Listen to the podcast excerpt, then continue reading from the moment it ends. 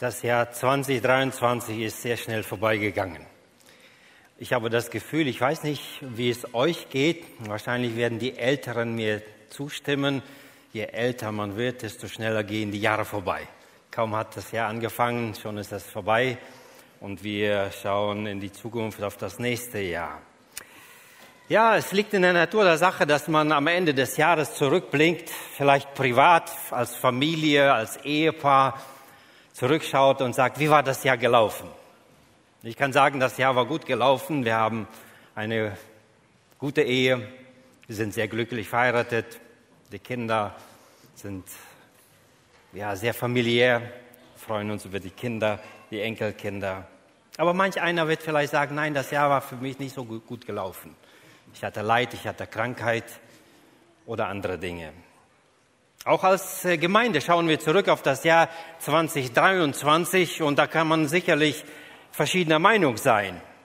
Als äh, äh, Markus hat gesagt, dass äh, ich früher hier in der Gemeindeleitung war. Irgendwann war der Zeitpunkt gekommen, die Gemeindeleitung auch abzugeben.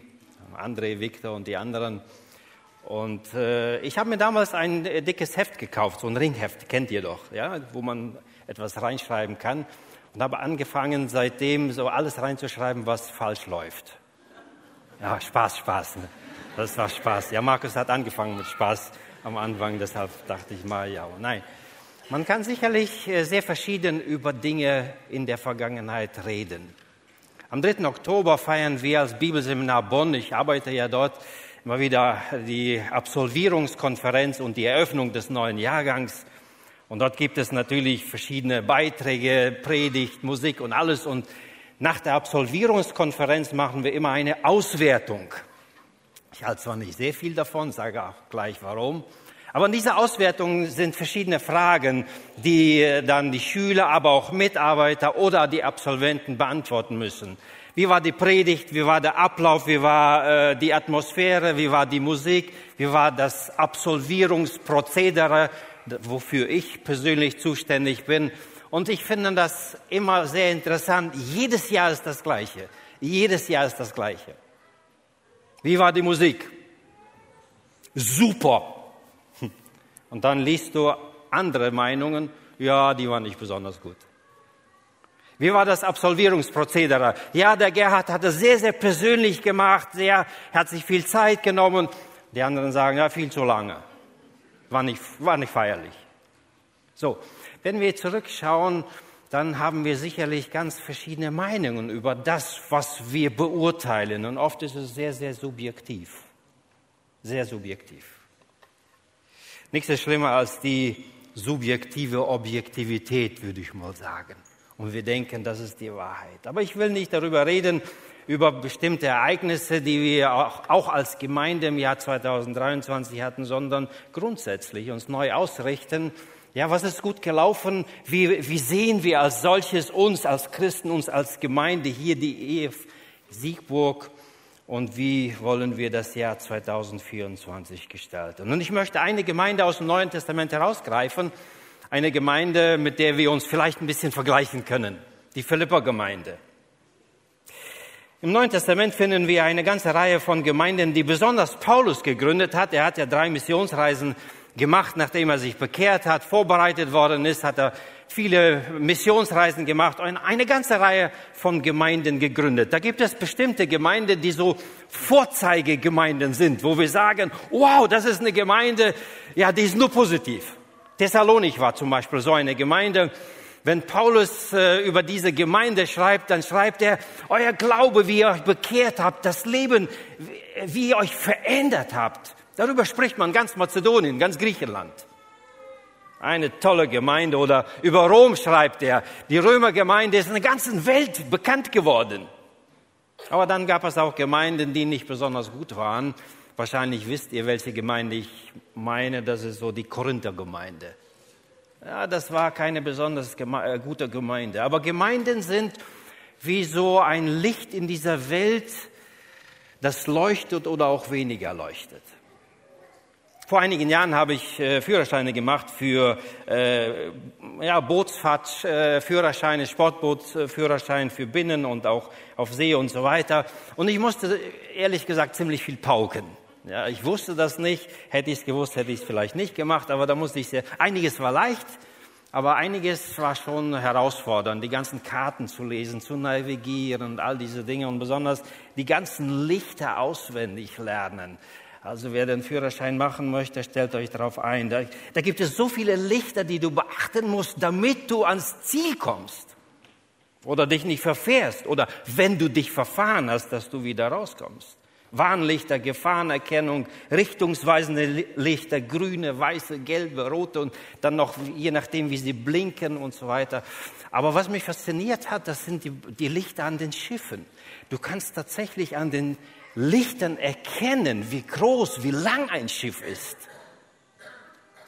In welche Richtung es fährt, ob es steht, ob es arbeitet, ob es ankert, in welche Richtung es fährt. Ich war fasziniert von diesen Lichtern. Natürlich muss man das auswendig lernen, aber daran erkennst du, wenn du in der Dunkelheit bist, da ist so eine Art von Schiff. Ich würde mal unsere Gemeinde vergleichen mit so einem Schiff. Mit vielen Lichtern dran. Und an diesen Lichtern erkennt man, wer wir sind, wer wir als Gemeinde sind, wie wir funktionieren, was unsere DNA ist. Ob wir gerade stehen, ob wir arbeiten oder ob wir fahren oder ob wir rückwärts vielleicht fahren oder ob wir irgendwie uns festgefahren haben. Und ich glaube auch, die Welt, die äh, erkennt unsere Gemeinde an diesen vielen Lichtern, je nachdem, wie sie leuchten, wie sie blinken und wie viele Lichter sie haben. Und das ist das, was das Neue Testament auch sagt über einzelne Christen, aber auch über eine Gemeinde, wenn ich das mal vergleichen würde. Selbst Jesus sagt in der Bergpredigt Matthäus 5, Vers 14, ihr seid das Licht der Welt, ihr scheint in dieser Welt. Und wenn es nicht so ist, dann ist irgendwas nicht gut. In Philippa 2, Vers 15 sagt er, damit ihr ohne Tadel und lauter seid, Gottes Kinder ohne Makel, mitten unter einem verdorbenen und verkehrten Geschlecht, unter dem ihr scheint als Lichter in dieser Welt. Und Philippa 4, Vers 8, was wahrhaftig ist, was ehrbar, was gerecht, was rein, was liebenswert, was einen guten Ruf hat, sei es eine Tugend, sei es ein Lob, darauf seid bedacht, denn das sehen die Menschen, wenn sie euch sehen. Wir als Gemeinde, wir sind ja kein kleines Schiff. Wir sind ein, ich würde mal sagen, großes Schiff. Und überall dort, wo wir unterwegs sind, dort erkennen Menschen an uns, wer wir sind, welche Art von Schiff wir sind und wie wir unterwegs sind.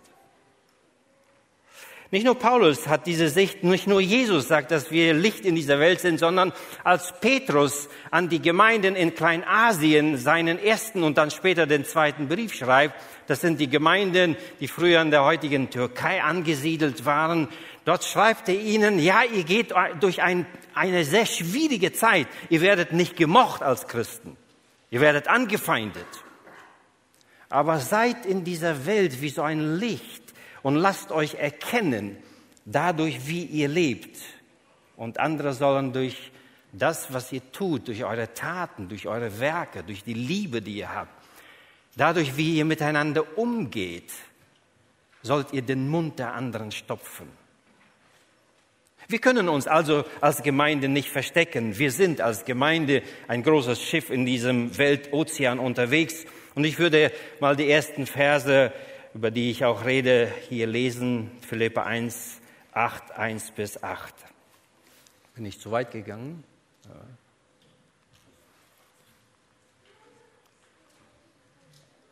Hier sind wir.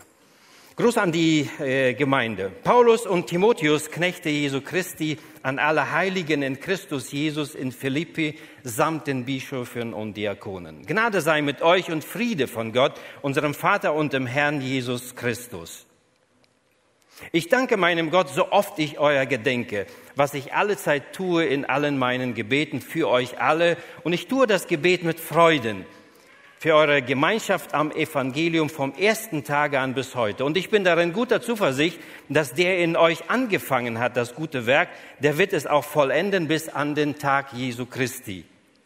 So halte ich es denn für richtig, dass ich so von euch allen denke, weil ich euch in meinem Herzen habe, die ihr alle mit mir an der Gnade teilhabt in meiner Gefangenschaft und wenn ich das Evangelium verteidige und bekräftige. Denn Gott ist mein Zeuge wie mich nach euch verlangt, nach euch allen verlangt, von Herzensgrund in Christus Jesus. Wir haben eine ganze Reihe Gebete von Apostel Paulus in verschiedenen Briefen und äh, so gut wie immer finden wir am Anfang des Gebetes den Dank, den Paulus ausspricht. Hier ziemlich ausgiebig und danach spricht er meistens ein Gebet und gebetet für irgendwelche Dinge in der Gemeinde und das finden wir in Vers 9 bis 11 wir werden das nicht lesen. Lassen mich einige Gedanken in Bezug auf die Gemeinde, in Bezug auf diesen Text sagen. Erstens eine Gemeinde mit Profil. Was war das für eine Gemeinde hier? Paulus, nochmal diesen Text hier mit paar Unterstreichungen. Paulus und Timotheus, Knechte Christi Jesu, an alle Heiligen in Christus Jesus in Philippi, und hier haben wir eine Besonderheit, die wir in dem Philipperbrief finden. Wir finden diese Besonderheit in keinem anderen der Briefe, dass Apostel Paulus neben der Gemeinde, die er erwähnt, auch hier zwei Personengruppen erwähnt. Er sagt, ich grüße die Gemeinde, er hat vor sich die Gemeinde und besondererweise sagt er, muss ich an die Ältesten, an die Leitung der Gemeinde denken und an die Diakone. Die Diakone sind diejenigen, die mehr für den praktischen Bereich zuständig waren. Und wir werden gleich sehen, wie viel Bedeutung diese Diakone wahrscheinlich in der Gemeinde hatten in Bezug auf Paulus und seinen Dienst. Paulus grüßt also sowohl die ganze Gemeinde und im Fokus sieht er besonders die Leitung der Gemeinde, die maßgeblich dazu beigetragen hat, wie die Gemeinde ausgerichtet ist und wie auch die Diakone sich eingesetzt haben. Lass uns kurz schauen, wann hat Apostel Paulus die Gemeinde gegründet und wie ist diese Gemeinde entstanden. Wir schreiben genau, ziemlich genau das Jahr 50 nach Christus. Wir können das sehr genau datieren aufgrund von vielen auch außerbiblischen Daten. Paulus ist unterwegs von Antiochia. Wir haben hier, Antiochia ist eine der Städte, wo eine gemischte, eine ja, eine große Gemeinde entstanden ist, die sich vom Judentum etwas gelöst hat und die das Ziel hatte, auch Heidenchristen oder Heiden zu erreichen.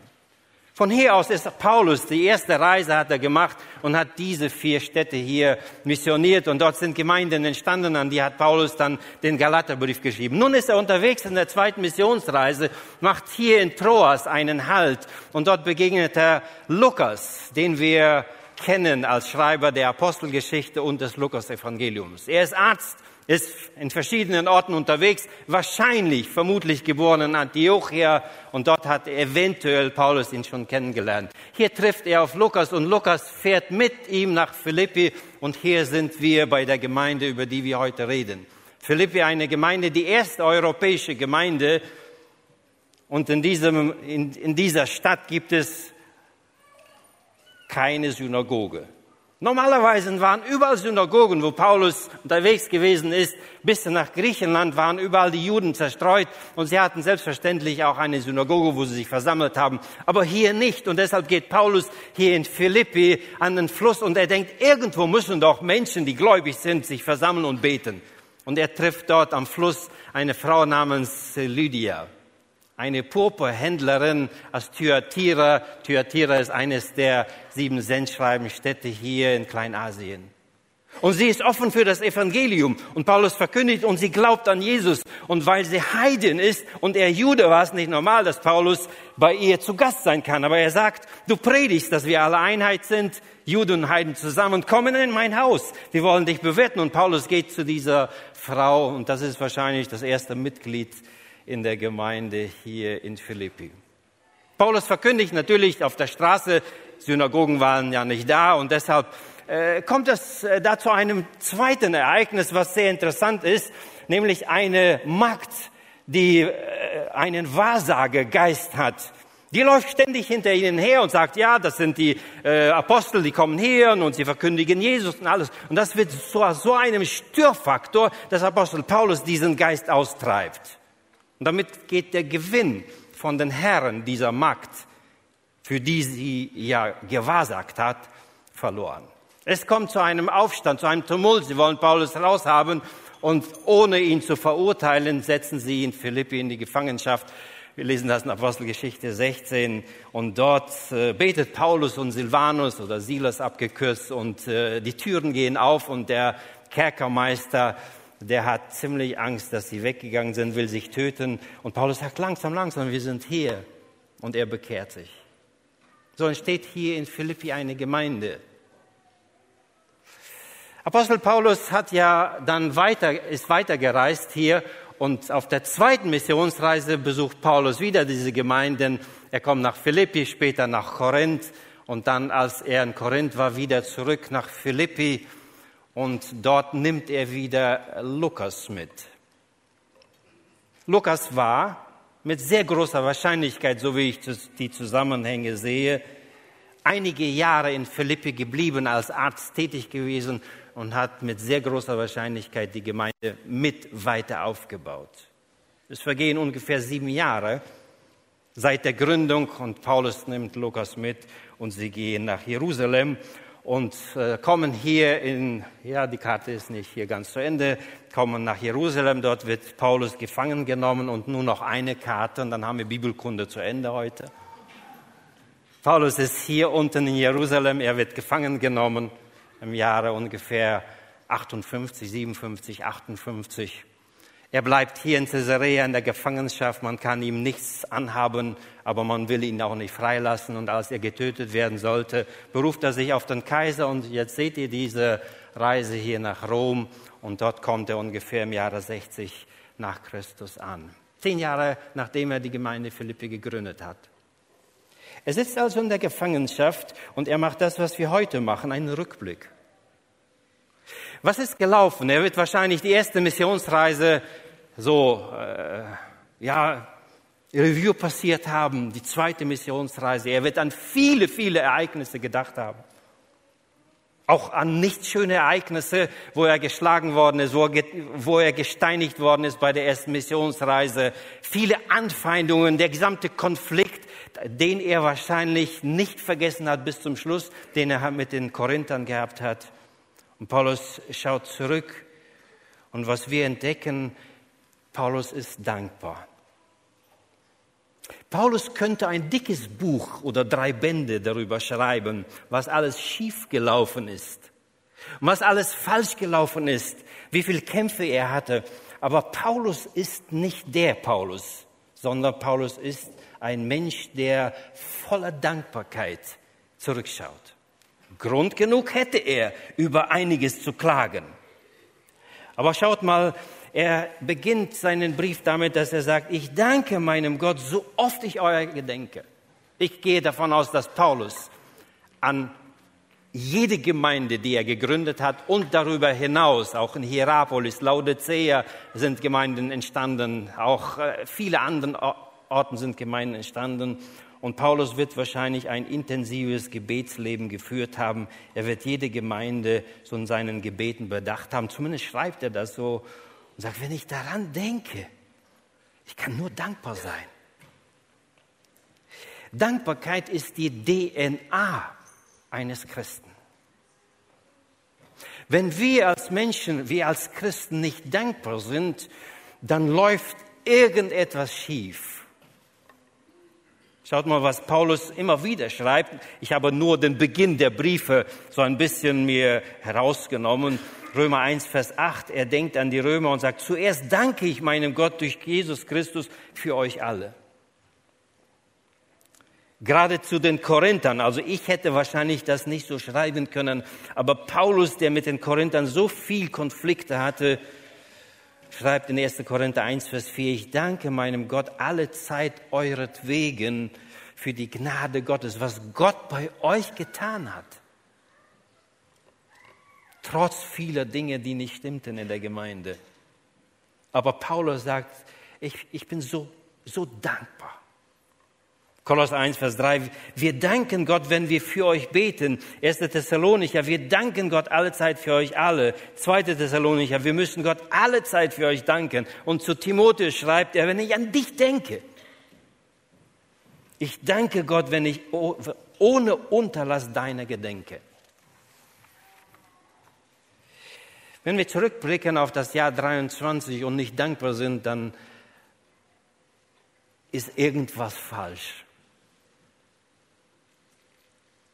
Als Paulus den Kolosser schreibt, auch ein Gebet, einen Dank und dann das Gebet, ich habe das mal zusammengefasst, Kolosser 1, äh, 9 bis 12, ich werde das wirklich sehr, sehr zusammenfassen, habe auch keinen Text auf der Folie hier.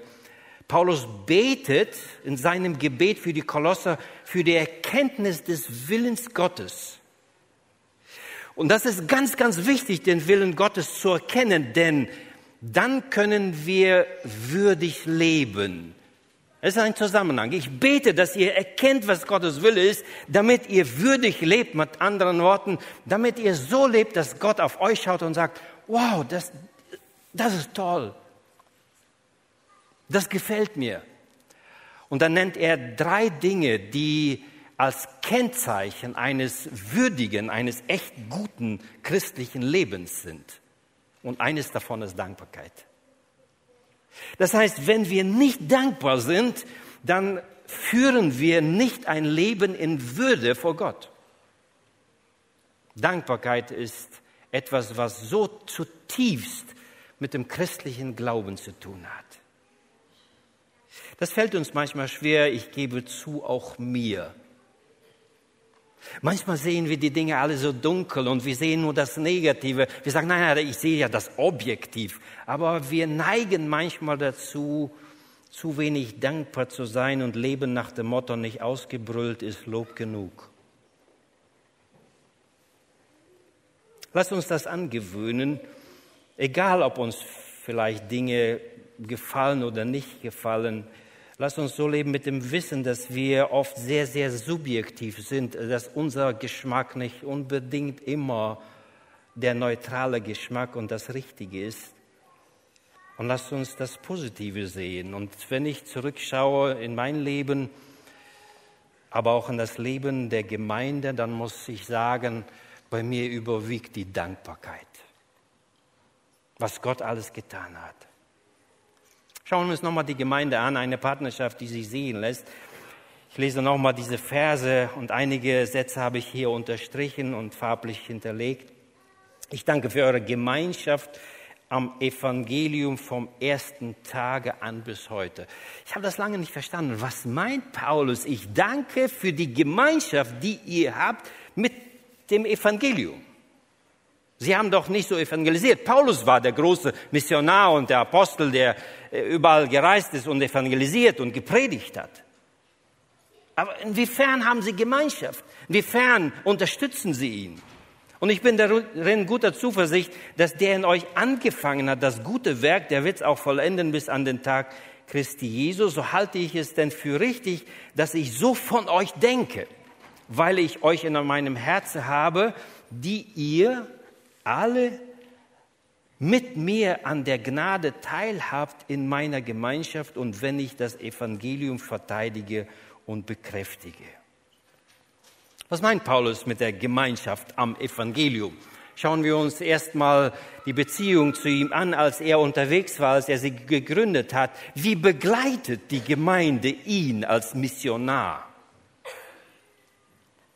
Das lesen wir auch im Philipperbrief, wenn wir hier Philipper 4 aufschlagen. Dort heißt es, denn ihr Philipper wisst auch, dass am Anfang meiner Predigt des Evangeliums, als ich auszog aus Mazedonien, Philippe liegt ja in Mazedonien, keine Gemeinde mit mir Gemeinschaft hatte im Geben und Nehmen als ihr allein. Das heißt, ihr wart die Einzigen. Ich war auf euch angewiesen und ihr habt gesagt, Paulus, wir helfen dir. Paulus war unterwegs, er war äh, sozusagen vollzeitiger Missionar ohne Anstellung. Und er musste irgendwo durchkommen, finanziell. Vielleicht hat er manchmal auch Kleider gehabt, die erneuert werden mussten. Und die Philipp haben das gesehen. Die haben gesagt, Paulus, du kannst nicht von uns weiterreisen nach Beröa und dann weiter nach, oder Thessalonik nach Beröa. Wir wollen dich unterstützen. Hast du Hunger? Wie geht es dir? Können wir irgendwie helfen? Und Paulus sagt, es gibt keine Gemeinde, die so stark sich identifiziert hat mit mir, mit meinem Dienst, mit dem Evangelium, mit der Sicht, dass das wichtig ist, das Reich Gottes zu bauen. Denn auch nach Thessalonik, das ist die erste Missionsreise, äh, bei der Gründung die zweite Missionsreise, als er dann weiterzog nach Thessalonik, haben sie gesagt, Paulus, da gibt es zwar Leute, die sich auch unterstützen können, aber wir wollen dich unterstützen, unser Herz brennt für dich. Habt ihr etwas gesandt für meinen Bedarf einmal und noch einmal? Zwischendurch war es ihnen nicht möglich gewesen, das schreibt Paulus an einer anderen Stelle, aber das war begründet durch eine Geschichte. Und äh, kein Text fasziniert mich so stark wie dieser Text. Paulus schreibt zu der Korinther-Gemeinde in 2. Korinther 8, 1 bis 5, stellt er die Philipper-Gemeinde als Vorbild, als Beispiel dafür, wie man auch mit Finanzen umgehen soll, wie man sich investieren soll in das Reich Gottes. Ich lese das mal. Wir tun euch aber kund, liebe Brüder und Schwestern, schreibt er an die Korinther, die Gnade Gottes, die in den Gemeinden Mazedoniens gegeben ist. Das ist Philipper-Gemeinde, vielleicht auch Thessalonicher. Denn vielfach bewährt in Bedrängnis war ihre Freude doch überschwänglich und obwohl sie sehr arm sind, hört, was Paulus sagt. Sie hatten nicht immer genug Geld. Aber obwohl sie sehr arm sind, haben sie doch reichlich gegeben in aller Lauterkeit. Denn nach Kräften, das bezeuge ich, und sogar über ihre Kräfte haben sie willig gegeben und haben uns mit vielem Zureden gebeten, dass sie mithelfen dürfen an der Wohltat und der Gemeinschaft des Dienstes für die Heiligen. Und nicht nur das, wie wir hofften, sondern sie gaben sich selbst hin. Merken wir, was das für eine Gemeinde ist. Also ich bin fasziniert von dieser Gemeinde. Wir sind ja vom Bibelseminar Bonn auch immer wieder unterwegs und äh, zu Predigtdiensten und hoffen, dass Menschen uns auch unterstützen. Wir sind ja auch ein Spendewerk, genauso wie eine Gemeinde oder Missionswerke. Und sehr, sehr selten hört man Leute, dass sie sagen, ich weiß gar nicht, wie es euch geht, aber ich will es wissen und ich möchte Teil sein, kann ich was spenden? Meistens muss man fragen, könntest du was spenden? Aber die Philipper, die haben, ohne dass Paulus sie bittet, gesagt, Paulus, wir wollen, wir wollen mithelfen. Wir wollen Teil des Reiches Gottes sein.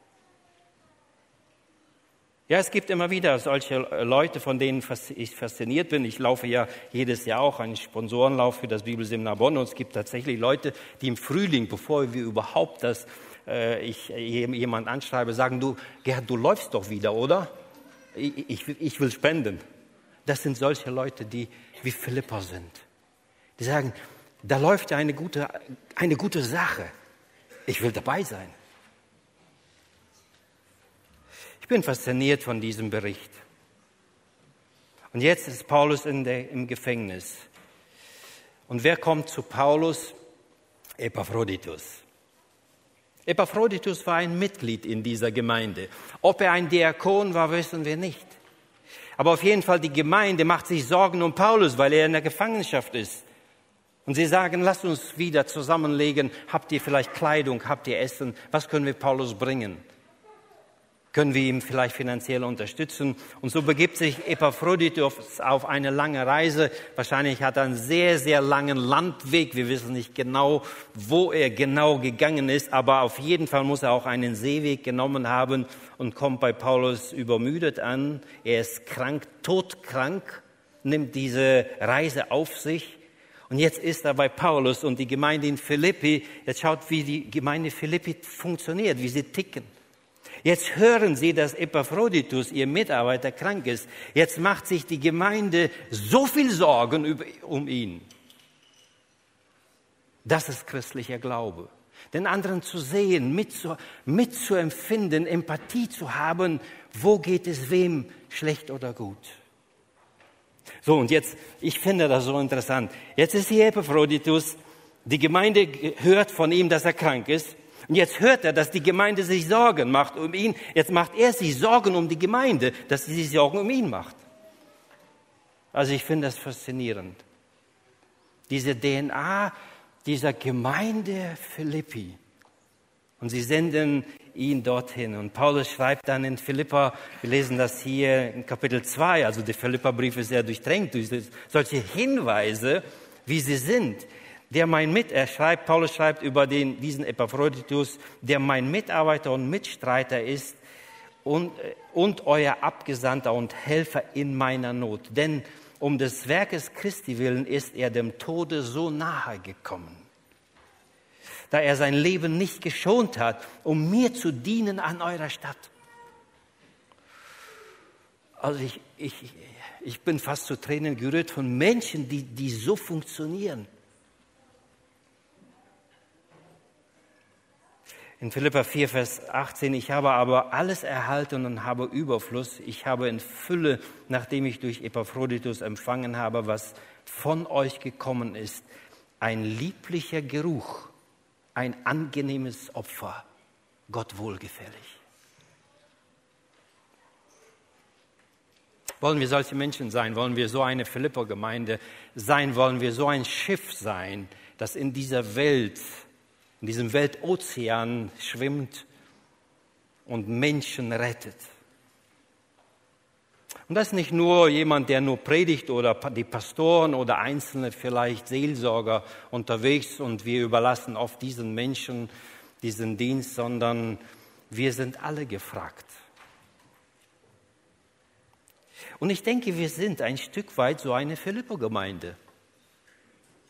Und wenn ich formuliert habe, eine Gemeinde, die sich, auf die man stolz sein kann, dann meine ich einmal natürlich die Philippa-Gemeinde, aber wenn ich an die Gemeinde hier vor Ort, in der ich auch Mitglied bin, denke, muss ich sagen, ja. Wenn wir zurückschauen auf das Jahr 23, nicht nur auf das Jahr 23, sondern vielleicht 22, 21, Corona-Zeit, aber auch noch weiter zurück, an die Zeit, wo ich vielleicht nochmal auch Mitältester oder Pastor hier gewesen bin, diese Gemeinde war immer gekennzeichnet davon, dass er einen Blick für die Mission, für die weltweite Evangelisation für Menschen, sie zu retten hatte. Und diese Gemeinde hat sich immer wieder geöffnet, fremden Menschen, die hierhin gekommen sind, und ihnen ein, ein Zuhause geboten. Mission war dieser Gemeinde auch immer wichtig. Seit auch als ich noch in der Leitung war, wir hatten ein bestimmtes Budget gehabt und wir haben gesagt, dieses Budget werden wir nicht kürzen, weil Mission, die Rettung der Welt uns wichtig ist. Ich war damals nicht mehr vollzeitig eingestellt hier, sondern am Bibelseminar Bonn. Wir waren auch damals schon finanziell etwas, äh, ja, etwas äh, schlechter dran seinerzeit und die Pastoren haben sogar auf Weihnachtsgeld verzichtet, weil wir gesagt haben, wir werden keine Mission vernachlässigen. Und ich finde es toll, dass wir als Motto haben, wir wollen Menschen helfen, weiterzukommen im Glauben. Wir wollen Menschen helfen, wie wir im Lied gesungen haben, dass wir ein Ziel haben in dem Himmel. Und ich weiß, dass unsere Gemeinde bis zum heutigen Tag immer wieder dies im Fokus hat, Menschen zu retten, sich Teil sein der Evangelisation, Teil sein des Evangeliums, wie Paulus es der Philipper Gemeinde sagt. Und wir haben auch in den letzten Jahren viele notleidende Menschen unterstützt. Ob es jetzt Ukraine war oder andere Menschen oder auch Mitglieder unserer Gemeinde. Und ich empfinde, dass auch wir als Gemeinde ein Stück weit diese Flipper-DNA haben, dass wir den anderen sehen und dass wir unser Herz öffnen, dass wir unser Portemonnaie öffnen, da wo Not ist, dass wir unterstützen. Und dann kam die Flutkatastrophe in unserer Gegend. Und ich weiß, wie viele Hunderte und Tausende Menschen sich investiert haben. Und ich weiß, dass in unserer Gemeinde auch unheimlich viele immer wieder angepackt haben und ich muss schon staunen, da braucht Sascha nur einmal eine WhatsApp schicken und sagen, wir haben dort Not. Und es vergehen wirklich manchmal nur paar, paar Minuten. Und dann schreibt er, es hat sich jemand gefunden, der das machen kann. Ich weiß nicht, wie es euch geht, aber ich, ich bin fasziniert davon. Dieses Philippe-Syndrom, dass wir ein Herz haben, für Menschen, denen es nicht gut geht. dass wir ein Herz haben, Mission, Evangelisation oder auch Bibelschule, was auch immer zu unterstützen, weil wir sagen, wir wollen doch Teil sein des Evangeliums. Wir wollen es nicht nur den Evangelisten oder Missionaren überlassen, sondern wir wollen doch dabei sein. Und wenn ich dann allein die letzten Gottesdienste mir anschaue, angefangen von dem Lichterfest, das ja wirklich ein riesiges Schiff voller Licht hier war, wenn man vorbeigefahren ist, oder wenn ich an das Adventscafé denke, oder auch die Gottesdienste hier mit den Beiträgen und dem Anspiel, und dann sitze ich dort in der Reihe und sage, wie viele Hunderte von Menschen aktiv sind, um einfach andere Menschen einzuladen, damit sie uns kennenlernen und durch uns Gott kennenlernen. Das ist das, wofür ich dankbar bin. Vielleicht wird einem und dem anderen das oder jenes nicht ganz gefallen, da kann man drüber reden.